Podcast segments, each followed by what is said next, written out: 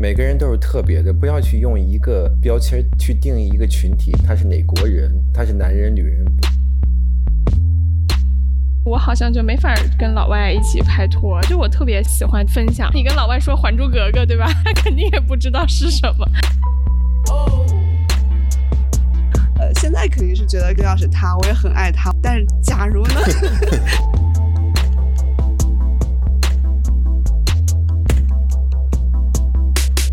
欢迎来到嘎嘎嘎聊播客，和我们一起聊聊下饭话题。大家好，我是勾勾。Hello，大家好，我是 Queen。Hello，大家好，我是 Grace。最近勾勾在办一件人生大事，也是他近期都比较忙的一个原因，就是他要准备和他恋爱长跑五年的老外男朋友结婚啦！就是我们内部先恭喜一下勾勾呗。恭喜恭喜！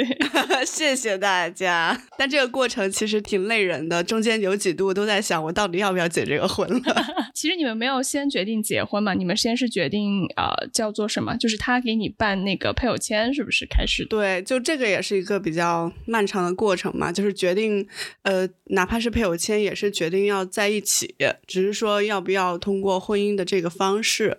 对，所以最近就就是把这个事情给确定下来了。所以其实为什么今天会来说这个戏？因为 Queen 她的老公也是一个外国人，是一个美国人，对不对？嗯，是的，Yeah. 美国男人，确定，没错。乌啦啦！对，所以其实你们两个都是跟外国人拍拖，然后结婚的。就我很好奇，就为什么当初会选择跟外国人拍拖？我觉得就也没有，就是没有绝对的为什么。嗯，呃，我的恋爱经历也没有那么多，但是可能跟我出去留学了之后，就是因为我本来就是一个比较没心没肺的那种性格嘛，然后在国外就特别的适应，再加上我又跟美国人住在一起，就是接受美国文化，可能接受的比较多，然后适应的也比较好。在那个年纪的时候，可能那那个时候比较习惯这样的一个交往方式，又跟前面的那个跟中国人在一起比较起来的话，感觉轻松很多。就大家谈恋爱就是非常的轻松，就并没有说他一定要是老外或者怎么样，只是在那个瞬间，可能我需要的那种情感需求，这个人给到了我，而且他给的更强烈、更直白一些，所以我就选择了跟老外。试试拍拖，然后结果哎，拍拖还在一起挺长时间的。嗯，那其实就并没有说什么，因为就选择了这个外国人，就正好碰到这个人，但他是个外国人，是这个原因。对，就是就是我可能会说，OK，我那我去选择伴侣的时候，不一定只看他是中国人还是怎么样，就是我的选择打开了，然后这个外国人蹦了进来，可可能有这样的因素吧，就并不是说我一定要找一个中国人谈恋爱，这嗯，那我没出国之前，我肯定不会想着我还要跟外国人谈恋爱，但可能是那个时候就是，呃，自己自己放得开一些了，嗯。然后有一个这样的人出现了。那 Queen 呢？我的情况或者我们这个群体的情况可能比较特殊，它跟男女不太一样，在于就是说理论上啊，一个男的和一个女的，就是你通过外貌你就可以知道他是有一个本能的吸引，对吧？但是你很难分辨出一个人 一个人到底到底是 gay 还是不是 gay，对吧？所以你们没有这个雷达吗？就是可以就是 detect 到，哎，这个人 zing，就这种。我觉得应该有这个雷达，但是这种雷达我觉得会比较冒险吧。就比如说一个男的要去追一个女的，他可以很确定，他就就用一些方式去追她。但是你要不确定那个人是不是 gay，你怎么能主动上就是开始追呢？他万一不是 gay 呢？你怎么 就尴尬是吗？呃，对啊，所以我们认识的方式呢，是因为我们结婚六年了，但是我们认识呢是将近十年了。对，很长时间。我觉得，如果如果在 gay 这个领域里超过十年，我觉得都已经算金婚了吧。太难得了。如果有的听众能 get 到这个的话，应该是那什么。首先呢，我们是通过那个呃交友软件认识的，或者是通过网站吧。因为就像我刚才说的，就是我们很难，你说在。大街上或者在这个周围，然后你就去这么特别敞开心扉的跟这个人说这个什么就比较难，所以我们当时一开始认识的方式呢，就是在这个社交媒体上做朋友。那时候手机的这个啊、apps 这种社交呃媒体呢刚兴起，那那时候我们就是我都记不清细节了，因为太长时间了，反正可能就是他先给我打招呼，还有我先跟他打招呼，就这么聊起来了。啊，我觉得就其实那个时候你跟他聊的话，其实没有语言上的障碍的，是吗？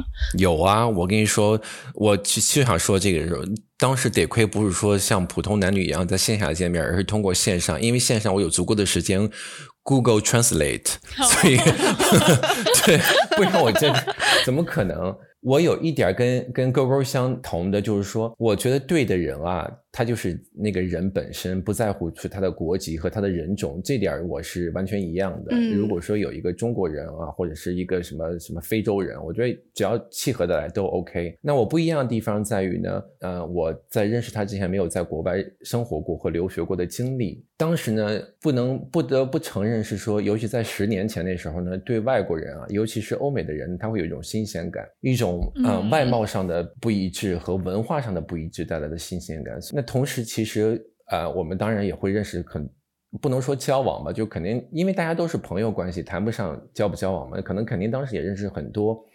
嗯的这个同一个群体的这些人。那这样大家在一起交流的时候呢，就是外国人呢，他在那时候呢，因为他有一些新鲜感，有一些文化不一样，他就会特别让你记住。所以呢，就是说。在平常我们说的一些话题或什么里边呢，你总感觉哎，好像他说的这个比较重要。实际上聊的都是一些日常，但由于刚才我前面说的那两个，因为他特别嘛，在是吧？外国人有不同的语言、不同文化，所以总好像是他给你的记忆点就多一些。那这样的话呢，接触就多一些。再加上那会儿他也刚来中国，他可能也想认识一些不同的朋友，所以这样呢就逐渐越走越近，就这么个过程吧。但你们俩肯定都不光只跟外国人谈过恋爱嘛，就拍拖。那其实就是这个过程中，就是跟这种文化背景很不一样的老外和和跟自己就是共同成长环境下这种中国人，但有什么区别吗？你们觉得在这个过程当中？可能因为我最近在准备婚姻这件事情，所以我就觉得家庭是非常大的一个区别。因为在中国的话，结婚是两个家庭的事情，但是跟外国人结婚并不完全是两个家庭的事情，它其实更多的还是这两个人的一个决定。我们很早的时候，就是我开玩笑似的问过我们家外国人，当时好像是有一个好莱坞的一个片子叫《Crazy Rich Asians》吧，好像对对对。对那个电影杨紫琼，对对对，我当时跟他一起看的时候，我就在说，我说你看我不是 crazy rich Asian，因为那个电影里面也有讲到很多跟家庭有关系的这种 bonding 啊，还有家族的那个怎么样去看待那个女孩儿。然后我当时就问他，我说假如呃你的父母，因为他在北京，然后嗯我其实又又没有见过他父母多少面，我说假如说你的父母不喜欢我，然后或者说我去到那个。澳洲了以后，你的父母其实不喜欢我的话，你还会不会跟我结婚？然后他当时对于这个问题非常诧异，他说：“当然不会啊。”他说：“这是我跟你的决定，我现在就是说，我们希望到。”澳洲以后再结婚，只是因为我的父母确实没有见过你几面，而不是因为我还要我的父母同意我才跟你结婚。只是我觉得至少我的父母还要再见你几面。但是我如果要决定跟你结婚了，那就是我要决定跟你结婚。所以当时我就觉得很不一样，因为我前面那个中国 男朋友就因为家庭的事情，就是啊，他父母可能只是因为我不是跟他同一个省份的，就就这件事情，他父母就非常的纠结。那我还跟这位。不是同一个国家、不同一个语言的呢，所以就 不知道你之前那个中国男朋友会不会听到 啊？我希望他听到，让他知道他自己有多浅显。就是可能因为有这样的一个对比吧，可能我当下就是非常在意这个事情，而且我觉得很很害怕。哎呀，尤其是那些电视剧什么婆媳关系乱七八糟的，我觉得很害怕。怎么说？就是他对待感情更像是这一个个体，一个个体对待一个个体，他会尊重那个尊重。度会更高一些。一旦他决定跟你走进一个比较严肃的、就比较 serious 的关系网中的话，我觉得他就是。以他的个人来说，非常的真诚的对你好的那种，而不是说可能我我爸爸觉得你怎么样，我妈妈觉得你怎么样，我朋友怎么怎么样，我要不要怎么样，就是很少会有被周边环境左右的这种障碍。我感觉可能因为你最近都在准备这个婚礼啊、结婚的事情，所以你更多聊到就是你们两个在这个婚姻这个话题上感觉的不同。但其实你们在。就是相处吧，就是这个互相相处这个拍拖的过程中，有没有什么让你觉得还还挺不一样，或者说挺特别的？Queen 这边有没有？嗯，对于我个人来说呢，就是其中有个关键词儿，我觉得就是包容性吧。因为，嗯，在不同文化背景下成长的这个人呢，他对一一些事物的这个看法和包容性确实是不太一样。我觉得这个呢，是在两个人相处里边非常重要一个部分。呃，它可以是一个很大方面，也可可以是个很小方面。你比如说，比如说关于审美这块吧，随便说的啊。比如说我以前我总是不自信，我说你看，就是因为小时候的生活环境搞得我的牙齿不是很齐。我说你看你们美国人啊。每个人那个牙就倍儿齐，他就总是跟我说：“他说，他说每个人美的美都是不一样的，为什么只有白皮肤才美？为什么只有牙齿齐才美？你就是很好看，你就是很帅。就是当然这只是一个例子啊，我就说就是在很多的事情上呢，就是有的时候在大统一的文化的背景里边呢，我们就容易太过于。”单一的价值吧，反正我觉得在跟他接触里边呢，我就感觉到这个对于很多事情的不同的观点的包容性和不同的审美的包容性，我觉得这对我来说是最有价值的东西。就是你俩都只是在说好的嘛，就是没没没有，就是跟老外难道就没有一点就是中国人胜出的地方吗？对我来说，我是有一些很现实面的。我觉得很难克服或不好的，主要是体现两点。第一个是饮食上的差异。对我来说，我们每次出去呢，就有一个非常，就不能说非常大的，在国内还好一点，在国外有一个非常大的困扰，就是说每到吃饭的时候应该选什么样的饭店。你比如说，对我个人来说，我已经很多年没吃火锅了。为什么？因为他特别讨厌吃火锅，他一口都吃不下去，尤其看到那些那些什么内脏类的肚啊什么。什么毛血旺啊，就这类似这种，他看了之后可能就会反胃，但这就是我最喜欢吃的。所以在饮食上，它不能说是个缺点，但这种差异呢，就会造成生活上的一些不便利，甚至一些小争执。比如说我在很饿的时候，我就想吃这些辣的、这些咸的，但是他一口都吃不下去，所以这是一个生活里边的缺点也好，麻烦也好。第二个也对我来说很重要的事情就是。在文化上的共鸣，就是说价值观、世界观这些是很大的面儿。但是，比如说我听了一首林夕写的词的这个歌，对吧？林夕写的词，我就觉得哇，怎么那么有画面感，怎么那么有味道？好想分享给在在身边的他。我首先我的语言能力做不到那么厉害。当你用任何的翻译软件翻译过去之后呢，他的翻译就是那山那水那河，就是完全没有那个味道，又直白又无聊。他就会很诧异跟我说。这有什么可惊讶的？这美在哪里？但是呢，你说那些古诗词的美，它是能能通过翻译软件翻译过去的吗？不可能。所以就是在文化鉴赏这块儿，或者是在这个有一些文化共鸣的部分呢，我可能把这个面扩大了。我我不光觉得是我，我觉得几乎跨国去你都很难做到这一点儿，因为花前月下也好，花天酒地也好，那那毕竟不是生活的常态。对吧？你生活里里一些感悟的分享，是吃喝拉撒的接触，我觉得这也是很重要的一部分。我觉得这两块呢是比较大的，对我来说比较大的麻烦，或者是总会引起一些争执或者失落的地方。就这两点对我来说是这样的。但但是我觉得你可以不用失落，因为即便是你身边是一个中国人，他不愿意跟你分享的时候，他也不会跟你分享。不对，不对，我不是这么认，我是在想，就这不是说他能不能接受的，就是说我想分享。的对象，他无法理解我分享的东西的这个问题，对吧？不对，有的人他在我身边，但我并不想分享给他呀。那我们旁边都是朋友，那我只想有的时候你的这种情绪或者你的这种感悟，你只想只想分给你，分享给你认为你重要的人或你爱的人，但是你就无法去。分享到，这是我觉得一个遗憾，并不是说我想分享给谁的问题。是，就之前我也跟勾勾聊天的时候，我也说，我说，哎，我好像就没法跟老外一起拍拖，就跟你这反应一样，就我特别想喜欢就是分享或者说一些什么东西，然后有时候就是，比如说你小时候看了一个什么电影，你小时候看的什么动画片，吃的一个什么什么东西，你就就很很没错，对，就很想要讲。然后如果这个人跟你一样，啊，对对对，我那个时候也是这样，你就会觉得啊，对对对，我们两个。对，然后就感觉好像跟老外就很难去讲，包括你跟老外说《还珠格格》，对吧？他肯定也不知道是 什么。这就是文化上的一些共鸣嘛。嗯，那你们聊什么呢？呃，但这只是生活的一部分，那有很多可以，比如说聊现在流行的一些东西，现在我们要面临的一些问题，现在我或者我们期间我们要一起追求的一些东西，那这生活里边很多的东西嘛。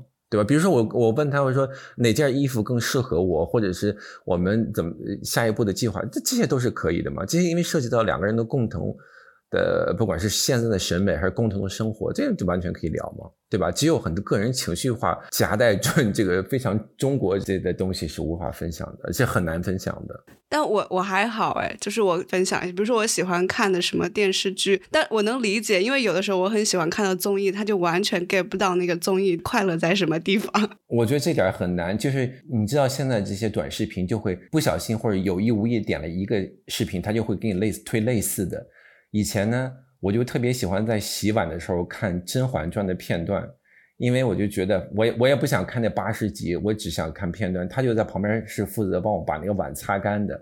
但是其实呢，我每次看的片段都是不一样，因为不可能看一样的嘛，那你疯了吗？对吧？那么多集。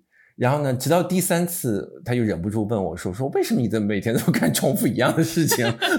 我说：“这明明是三 三级不同的，好吗？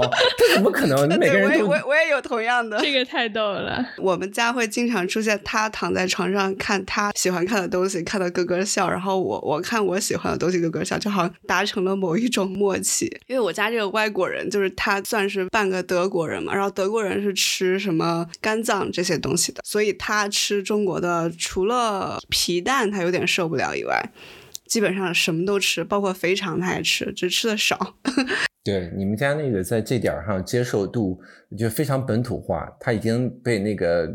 这个 UI 本土化了，你知道吗？对对对，因为我自己也喜欢吃一些西餐，所以我跟他在这方面就还好。我可能想要一个就是没有那么好的，就是金钱这方面的话，A A 这个东西可能算是文化差异的一个，就就是说看我能不能接受吧。就是 A A 这个事情还是存在的，就是在呃现在结婚了以后可能是另外一一个状态，就结婚跟拍拖很不一样。但是拍拖的时候，尤其是在早期，我们还不一定说一。定会呃申请什么配偶签啊？一定一定我会有在法律上面跟他有这个伴侣关系之前，呃拍拖的时候，我们就其实一直都是 A A 制，出去可能他请我一顿，我请他一顿，大的钱我们会平摊。嗯，现在就是关系走得越来越近。然后又走进婚姻之后，他也会多付一些啊，或者说就谁挣得多，谁会多付一些，或者是男生会多付一些，就这个这个倒是跟我拍过拖的中国男生不一样的，因为我拍过拖的中国男生好像普遍还是大方一点吧，就哪怕是穷大方，可能也会大方一点，挺大方的，都还还是会愿意多为女生付一些，但是。当我有一次，我觉得这个东西也没多少钱，好像就四百多块钱吧。但是我们一起去花那个花做那件事情，让我觉得，哎，那我就把钱出了吧。结果他来了一句，可是我觉得这不是一笔一笔小的花销。然后他主动跟我 A 了。那后来我就说，那既然是这样的一个文化，那我就去适应你。就只要是超过了一定的数量，那我也就都 A A。就是这样的话公平。然后反正这个有时候会让我感觉很困惑。然后他买礼物，他也。会觉得你为什么会陷入消费主义？就他会觉得一年可能，呃，一个情人节、一个生日、一个一个圣诞节，或者是一个，因为太多节日了，所以他觉得选三个重要的就已经不错了，不能每个节日都要我给，都要他给我个大的。但可能 Queen 没有这个困惑。嗯，我还真没有。对，因为一开始的时候没有，除了吃饭和或者。看个电影以外，也不涉及到别的花销呀。那还有什么花销？但吃吃就是吃饭看电影的花销呀。啊，你吃饭看电影没有，从来没有计较过，就是谁付都谁付都行，无所谓。嗯嗯，然后其实后期也没有，后期就是说，因为我们在接触过程里边，尤其在我记得很清楚，呃，一开始的时候，因为我开始讲，我说我们小时候，我在我那个年代呀，就是中国的这个整体的这个经济情况呢，就是不是那么好。我说有一个事情，我可以表示一下为什么不那么好，就是我说我从小到大，我从来没有过过生日。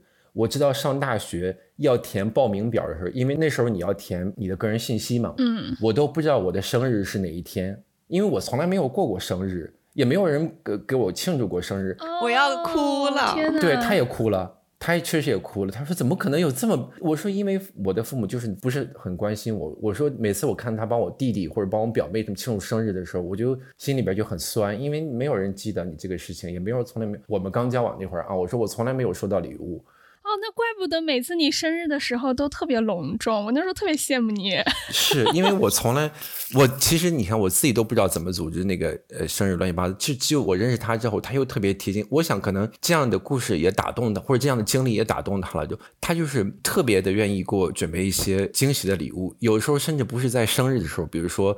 他认为的某个节点，我记得我第一次收到他的礼物，也是这一辈子第一次收到礼物，是什么呢？就是有一天我们在开车去一个什么地方，我停好车之后，他突然拿出一个小袋子，说：“这给你准备的礼物。”我说：“怎么突然会给我准备礼物？”他说：“你打开看一看。”我打开之后呢，是两样东西，一个呢是那个 A F 就 Abercrombie Fitch 那个品牌那个香水啊，是因为有一次我们去逛那个店，我说这个味道。我觉得特别像 gay 吧，我说我说我闻了之后就特别有那个气氛，你知道吗？就特别想热舞。他又觉得很有趣，你知道吗？他都他觉得我的描述很有趣。那个我跟你说，各位听众，那个味道真的很像在 gay 吧里边的那个味道，你们去试一试，真的可以。第二个呢，礼物呢是一个呃车载的充电器，因为那时候呢没有无线充电，都要插到手机上插的。我记得有一次呢，我们俩约定在一个地方见面，结果我的手机呢就只剩百分之一的电了，就差点找不到。他就把这两件事记住了，然后呢，他就觉得我需要这个啊，他好有心啊！我跟你说，我当时在车里边哭了半个小时。那因为你第一次收到一个，不是说这个礼物有多贵重，其实是他这么的在意你，他把你需要和在乎的一些东西，你知道吗？就表达出来了，换成礼物给我，又不会让我觉得尴尬啊。然后我就觉得我真的我好感动哇，我也好感动啊！真的会记住你说的话。他是一个这么甜的人。当然了，从此以后呢，就开启了这个。每逢各种大小节，必须要准备的传统，你知道吗？就是你一旦开了这个头，好像就要把这个进行下去。当然，我也会回馈相知的一些东西。我觉得感情是相互的嘛。把这个话题绕回来，就是说，可能因为我们两个都是男生，所以在心理上也没有那种，就是说，好像谁应该给谁多付出一点，或谁少付出一点，没有这个。可是我觉得你们两个男生之间的爱情好甜呐。就是，反正我跟他之间是没有的，因为这个就成了一个默契。我我觉得是甜，就是不是说钱的问题，就是他们好甜呀。我也觉得他们好甜啊。就是其实我现在终于知道为什么就是 Queen 每次生日的时候为什么都那么隆重，就是每次看你发朋友圈都觉得哇 so sweet，他为什么会准备这么多东西给你庆？然后但是你今天讲了这个原因之后，我我我又多了一份感动。就每当这些时刻呢，其实。再后来，因为我们自从结婚以以后呢，我就跟他说：“我说其实我当然知道你是爱我的，或者你想表达这爱意，但是我说其实不用每次都那么贵重，或者其实你不用准备礼物，因为我我知道你的心意了。那我们俩共同生活应该把这个钱省下来，因为每次的礼物我觉得也都不算便宜嘛，是吧？就是花花点钱。我说没必要了，因为我我知道了，而且即便我幼年缺失的东西，我觉得你给给予我已经无数倍的填满它了，没必要了。但是他每次还是这样。”就是我每次也都会哭，但这个哭是介介于你，你真的是被感动到了，就是被爱，被爱，没错，你说的这个特别好，被爱的感觉。我选不管男女或者不管任何人，不管你的年龄老幼，你其实都是需要这种被爱的感觉的啊。一个人再坚强的话，他也需要这个，嗯。就是 Queen 刚才就也说到你们其实已经结婚了嘛，就是你们当时就那我们就来说说你们的婚姻好了。其实你们当时结婚是去应该是去美国领的证吧？就是反正中国肯定不给你们领的。是的，是的，也也没有选择，只有一个选择。嗯，那你可以说什么？就当时为什么决定就是呃要要结婚？是因为美国那个？就是开放了那个同性婚姻之后，你们就决定去，还是之前就就哎，其实是在那开之前有别的国家有可以登记吗？还是说其实没有？有啊，之前的澳洲或者欧洲国家都已经很多年了，但是。那些跟我就没有关系，因为你只有任何一方是本国人，你才可以去申请这样的婚姻。你双方都是外国人的话，你你哦就不可以是吧？人家也不受理这个啊。比如说我一个美国人，一个中国人，他去英国去结婚，那英国也不受理你啊。你非本国的哦哦原来是这样。对，不是任何国家都可以的。但美国呢，就是说你不管同性和异性，只要一方是美国人。就可以在当地注册结婚，在任何的州结婚就可以。我们是二零一六年结婚的嘛，虽然是 gay，虽然是 queer，但是呢，终究呢，我们还是男人。可能至少我们俩是这样，就是对于婚姻啊，或者对于那张纸啊，没有什么特别的情感意义。我觉得在这个社会里边，可能像女女性，可能她需要被保护，或者是她要有一个法理上的认可，但男性这点没有。我们那次呢是恰巧。我那时候呢，只去过一次美国，我们在所有的影视作品里总说纽约是一个多么酷的城市，就是你此生必去、必要去看看的一个地方。但当然不是所有人啊，我就说我心里面就有那么个执念。那那一年的国庆节呢，我们我他就提前计划说去哪，我就说那就去纽约吧。然后去完纽约之后，顺便回家看看他的父母。但是那时候恰巧呢，也是就是在那个美国这个同性婚姻法案刚通过不久，可能就是两三个月的时间吧，很短。但是呢，即便这样，我从来没有想过结婚，他也没有从来向我们结婚。我就觉得我们维持那种状态，就是那种恋爱状态或者那种 relationship 是非常就够了。因为你你懂他这个人，他也爱你这个人，不需要任何人证明，何必要全满满天下都知道呢？我们当时的我们俩心态都是这样的。直到呢。有一天去逛街，我就问他，我说那部电影叫《Tiffany 的早餐》，那个店到底在哪里？我说那是我 那是我第一次第一次知道的一个就是外国的很出名的电影，到底在哪里？然后他就他又带着我去了，去了那个店门口之后，那个店那个门面啊，就在那个第五大道上面，其当时是翻翻修前的状态，其实挺老旧的，很普通，一个小小的门脸儿。我去了就有点失望，我就说：“我靠！我说这个电影，你们这个美国电影也太造假了吧？那电影里边显得那么高大上，到来之后就是一个小土坡似的那感觉，你知道吗？又不高级。然后，但是我们就我就想在门口拍个照片嘛，炫耀一下。结果我们走到门口之后呢，那个 doorman 就那个那个门卫，他以为我们要进去，就把门拉开了。”我们俩面面相觑一下，就是说啊，算了，那就进去吧。已经对啊，已经到这儿就进去。来都来了，来都来了。那个店呢，跟别的店不太一样，它可能因为是总店吧，它基本都是一对一的服务。当然我不知道别的店是不是这样啊，就你去了一进门就会有一个人专门接待你。那个人呢，我记得很清楚，是一个呃非常热心的白人，呃有一点年长的女性，她非常热心。她进来第一眼，她就几几乎知道了我们就是这样的关系，然后她就。跟我们特别介绍说，哎，我们这边有特别适合你们的那个东西，就各种各样的介绍。介绍他介绍了很久之后呢，哎，我们俩就突然就意识到一个说，哎，好像我们应该，首先我很喜欢这个品牌，第二个呢，我们已经交往这么长时间了，我们应该有一个像定情信物一样的东西。然后我们俩后来呢，挑了就挑了一对戒指。这一对戒指呢，从我的观点来说，我觉得很很好，是因为它是中间是白金的。然后呢，旁边是镶的黄金的。我我就跟他说，我说为什么我喜欢这个呢？是因为这是两种颜色，因为我们就是两种颜色的人。然后，然后他说你这个 白皮肤和黄皮肤，对，他说你这个寓意是好，但是你这个也太种族歧视了，我们这不允许这样说。啊，这个不能说吗？对，我说我不管，就是连这个都不能说。反正当时我记得那个人就跟我这么说的。反正我说我不管，我说我就这么认为的。然后我们就定了这个了。定了这个之后，其实我们就想拿着走了，对不对？等这个人啊要把我们送出门的时候，他突然说了一句：“说你们俩准备什么时候结婚？”我说：“哈，就那个销售，就那个特别热心好的那个啊，美国的，就那个那个销售阿姨吧，她年纪挺大的。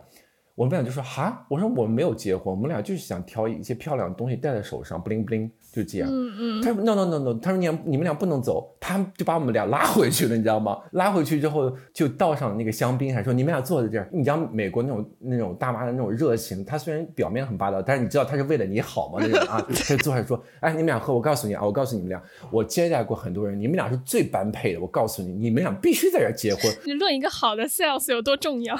对，当时我们俩就有点懵了，心想说，你就是你你我们都买完东西了，你是不是还想再买别的东西？我当时心里是这么想啊，他他说我告。诉你啊，你听我说，你听我说啊，就他当时很热情嘛，他拿笔跟你说说，第一步怎么着，第二步的，我们俩看完之后发现哈，就你要想在纽约结婚，统共分三步，第一步在网上预约，第二步到现场，第三步领证走人，就这么简单。我靠，我说我说好简单呀，然后也好浪漫了，然后我们俩就拿那个那个就就是说好，那我们就回去想想，然后我们俩再回去的地铁的路上呢就。我们俩就就没都没有说话，然后都在可能我想当时心里面都在盘算，直到到了酒店之后，他又说：“那我们就后天去结婚吧。”我说：“好啊。”我每次听到这一段，我就特想哭，就是非常感动。哎，我也是，我一听到那个他说啊，那我们就去结婚吧，哇！我们俩就在那个回来路上，我记得很清楚，因为纽约特别贵，你只能坐地铁或者走路嘛。然后我们坐地铁，我们俩都没有说话。我不知道他在想什么，但是我就在想这个事，因为这个事情我从来没有想过，他好遥远，尤其是两个男人结婚，他突然就出现了。反正我就在想到底怎么怎么样，直到我们回到那个酒店进房间，他突然说我们结婚吧，然后我就本能的说我说好，然后呢我们就就结婚了，没有别的。对，虽然前面我铺垫那么多无聊的故事，但是就就是这么简单，就这么结婚了。就是很他他又他又是一个很普通的下午，可是又很不普通。没错，他对于所有人来说都是很普通，可能只有对于。我们还有那个销售不普通，我们那那销售完成了一个一个订单，我们俩完成了婚姻，可能这个销售促成了你们的这个婚姻。是是的，是的，我觉得嗯，他有很大的帮助，没错。哎，那所以其实就是 Queen 这边，你们的婚姻其实就不会像刚才 GoGo 说的，就会有一些双方父母啊、家庭啊这些的东西成为一个干扰，或者是成为一个考虑因素，或者你的父母知道吗？呃，从我个人来说呢，我觉得，或者我也可以代表我的这个呃丈夫来说呢，就是我们的家庭从来不是我们的困扰，因为我们俩一直都觉得，我们的人生就是只有我们俩自己说了算，任何人都不能干扰，任何人的意见我们也不会听，没有什么好坏，我们觉得好的就是好的，我们做的就是对的，这就我们俩一致的观点。但是你去美国的时候有见过他的父母吗？对吧？我们结完婚之后呢，才。回来父母，但这个这个事情呢，他的父母不知道。直到我们我见到了他的父母，我们第一次见面，坐在饭店吃饭的时候，他就把这个事情说了。一个非常保守的白人地区，他父母是非常非常虔诚的那个那个基督徒，基督徒。然后他从来没有公开过自己是 gay 这个身份。当然了，我想他们的这些家庭成员也能猜到，因为他都一直没有结婚，也没有谈过女朋友。但不管怎么样，他带我去是第一次带我去见他美国家人。我们见面第一刻刚坐下，他就说啊，他是我的男朋友，天呐，他是我的爱人，因为我们刚在纽约结婚了。我那一刻我很感动，因为他很勇敢把这个话说出来了。但是打击呢就接踵而至，他父母看了之后就说，愣了一会儿，他妈妈就说，我们猜到你你们大概就这么做，但是我想说的是，我们不赞成你这个婚姻，我们不喜欢你这你这个婚姻。就五雷轰顶了一下，我当时就直接泪崩了哦，你知道吗？就是我就觉得，反正我就觉得我受不了，我当时就哭着跑跑到外边去了。然后他也很生气，反正后来他父母就走过来，又跟我又跟我说，他妈妈也哭了，说说我们不讨厌你，我们也很爱你，我们看了你你很多的照片和故事，我们很希望你加入这个家庭，只是只是我们的那个信仰不允许我们这么做。我本来想说，我说你们这是愚蠢的信仰，你们有有有知识吗？你们生病的时候为什么不去找信仰，而去找医生呢？但是我没有，当然不可能说了。当时我只能扮演自己是一个弱者的角色，但内心是有点伤心和难过，因为很当面就被人这么怼了，你知道吗？就是，但是我觉得他能补那一句话，我觉得也挺感动的。就是他也有他要跨的那个坎儿，但是他很马上就告诉你在安慰你。是我记得当时我们第一次那个吃饭地，我记得很清楚，因为地点是我选的那个叫。Cheesecake Factory，就是那个芝士工厂。你知道为什么我选那个吗？因为我之前看《生活大爆炸》，我很喜那最喜欢那个名字。我一直以为那是一个假造的名字，就是说你电视剧随便起个名字，我一直是假。直到我们开车去吃饭，我看那个店，我说我靠，我说这什么情况？这是为我设计的吗？这原来真有一个这样的店，而且这个店是个很大的连锁。你说我多无知？你知道，就像马兰拉面是，因为是那个弄的假名，那是真名字，然后我就选了那个。结果我们四个呢，就是在那个人家那个某一家店的门口呢，抱头痛哭。尤其我跟他妈，我们俩的戏是最足的，你知道吗？就是他就说说我们不是这样，我们爱你，这样我这就跟我们信仰。然后我我都不知道该说什么，这样我你说我怎么去反驳？对于美国人来说，我觉得没什么接受难度。说真的，虽然他们嘴上说，但是他们从多少年前就开始有这样的。就他们已经知道有这样的讯息了，所以他们不希望自己的孩子是这样的。但是这种事情是总会发生在那周边的，对吧？习以为常的嘛。所以他们呃知道世界上有这么一件事存在。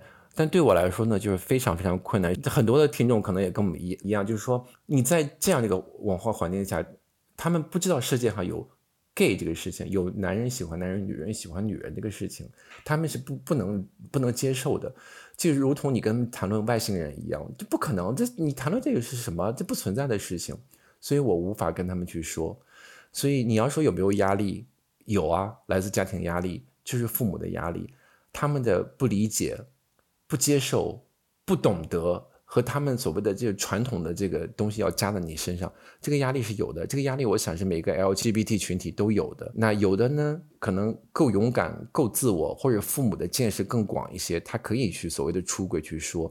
但大多数，我想，并不是因为我觉得我我不占理，或者并不是觉得我不够勇敢。我想替所有人说，恰恰相反，是因为我们太善良了，我们不想伤害父母。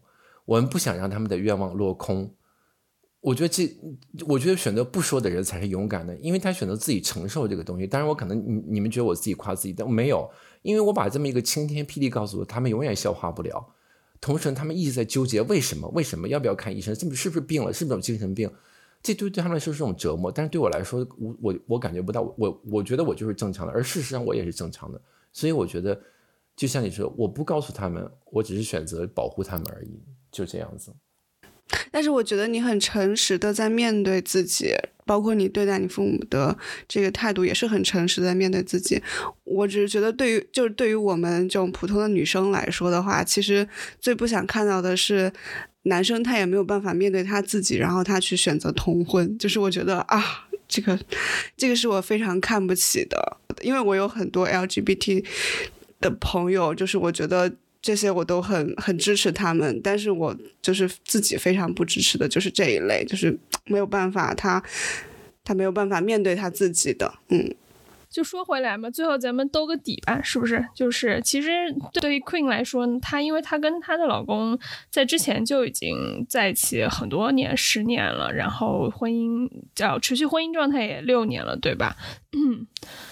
对，所以其实，嗯，但这其实勾勾的话，他也就谈了挺久了，五五六年，然后你们今今年才准备结婚，然后，呃，也，然后你我我们也知道你要准备跟他一起移民到澳洲去了，就是其实你对这段婚姻是不是还是很有信心的呢？是谁问出了这么不吉祥的问题？我想我要换个问法，我感觉这个问法不对。其实是是是想问的是，就是就大家进入这个婚姻这个状态，然后是对他有一个什么样的期许，是带着一个什么样的心情？是觉得啊，我们肯定是一辈子要相守，一定会在一起，还是说就是我们嗯觉得到现在这个状态了，我们想要进入到一个婚姻的这个关系里，然后大家再继续在这个关系里相再继续相处，还是就是是一个什么样的，就是一个一个一个一个状态？我先说吧，我的我的答案比较简单一点儿。就是说，首先呢，这么说可能有点过于美化，但是我们俩肯定是一辈子的。我已经在感情上没有任何别的需求了，这就是我一辈子的人。但是呢，我我之前我不止一次跟他说，我甚至我写了那个写下来了。我说，我希望呢，我们俩之间呢，我是先死的那个人。哦。因为呢，我不管怎么样，我没法一个人活着了。现在，以前我从小大家都是一个人，我觉得我什么都敢干。现在我不行了，现在我离开他，我活不了，所以我希望我是先死的那个人，这就是我想说的。让我觉得好感动啊！可能我想自私一点吧，我就这就是我真的想，我只这是我最大的愿望或者唯一的，嗯，我就说在这个婚姻关系里边，或者在两个人的这个共同走下去的里边的一个自私的想法，对。我觉得我我这边的话，就是说，像回答 Grace 的问题，说会对未来有信心吗？我觉得是没可能没有信心才会问这个问题。对 对，请问主持人，请问主持人被一万点一万点暴击了吗？主持人一直都在被暴击，整期节目都在被暴击。都在羡慕当中，就怎么说呢？就是感情又走入到下一个阶段，其实并不是一件哇，我们要变化了一下那么大变化的一件事情。就是当他跟我求婚的时候，我其实。自己懵了几天，但发现我们很成熟的讨论过婚姻和两个人要持续的走下去这件问题。我们是如何看待我们的生活？如果我们以后在一起遇到问题了，要怎么办？我们其实这些问题都都聊过。所以说，就是我们两个人的相处模式是给到我们两个人继续陪伴下去、走下去的一些信心基础的。那婚姻的话，可能更多是它又多了一层法律的力量。还有家庭啊、亲朋好友啊，还有就是社会俗成的你的关系的一个证明。就他好像是很顺理成章，最后又走进婚姻的。就走进婚姻以后，一开始我跟他都很很害怕嘛，所以只是申请了那个配偶签，没有说打算结婚。但是当真正的讨论明白以后，走进婚姻也。也还是蛮顺理成章的一件事儿，但至于说是不是以后永远就是都是这个人，呃，现在肯定是觉得肯定都要是他，我也很爱他，我也没有想过我还要跟别人怎么样。但是，假如呢？就是 也许会有那个假如，希望没有这个假如出现。对，希望没有这个假如出现。就这些事情是无可无无我我没有办法完全保证的。但是我现在是真的是我们彼此都很相爱，然后我们也彼此做好了要一辈子走下去的这个准备，也做好了如果出现问题，我们一定会去一起解决的这样的一个决心。让我这唯一这个没有婚姻的女人，就让我最后就祝你们俩婚姻一直幸福。谢谢，Thank you，好，谢谢，也希望你那个早日找到你自己的幸福。哦，我现在知道为什么 Queen 的老公也这么爱她了，就是她也真的是一个很 sweet 的人，虽然她有时候嘴会比较毒。对对，我嘴比较毒，我只是不喜欢那种千篇一律或者老套的东西，但是我可能心里边还是善良的吧。所以其实总结起来，跨国婚姻真的也没有听起来好，对，也没有什么特，就是叫我不能叫没有什么特别，它是特别，但其实它也就是一个这种关系，然后只是恰好那个人是个外国人，或者只是恰好那个人是一个同性，就是就这种感情，它它随时都有可能发生。对，是的，就是遇到了这样的一个人，然后又非常的 match，你们相爱了，爱情就是这么的奇特，就是这么的简单，嗯，不关乎国籍，不关乎性别。对，我觉得每个人都是特别的，不要去用一个标签去定义一个群体，他是哪国人，他是什么样，他是男人女人，就是每个人都是不同的。我们的故事只是我们的故事，你们也每个人也可以创造自己不同的故事。我觉得不同的故事过程不一样，但是有可能都是一样幸福的结局，就还是或者是悲惨的，这个就是看个人了。刚刚才你说那个话之后，我还说我还说你给你们你这些话给了我信心，也给了可能给了一些听众信心，然后就补了一句：不用标签化任何的群体，就因为每个人都是不一样的。就是如果你期望一个稳定的关系，你就要去往那个方向去走。如果你期望自由一些，那你就自由的方式来，没有什么条条框框，也没有什么必须的。我们的故事呢，也不是范本，这只是我们自己的故事，也不具有任何参考的意义。它可能给你带来一点新鲜感，或者带来一点不一样的体验，但是终归是我们的故事，你也没必要去复制它，你也没有必要去学习它，它也没有什么界限意义。我就是我，你就是你，他就是他。大家都按照自己的方式活就行了，只是你要有个目的。就通过这一期，希望大家能够初步的认识我们。我们的播客节目《尬尬尬聊》也登录了各大声音平台以及小红书，希望大家持续关注。那今天的节目就到这里了，我们下期见。好的，谢谢大家，拜拜。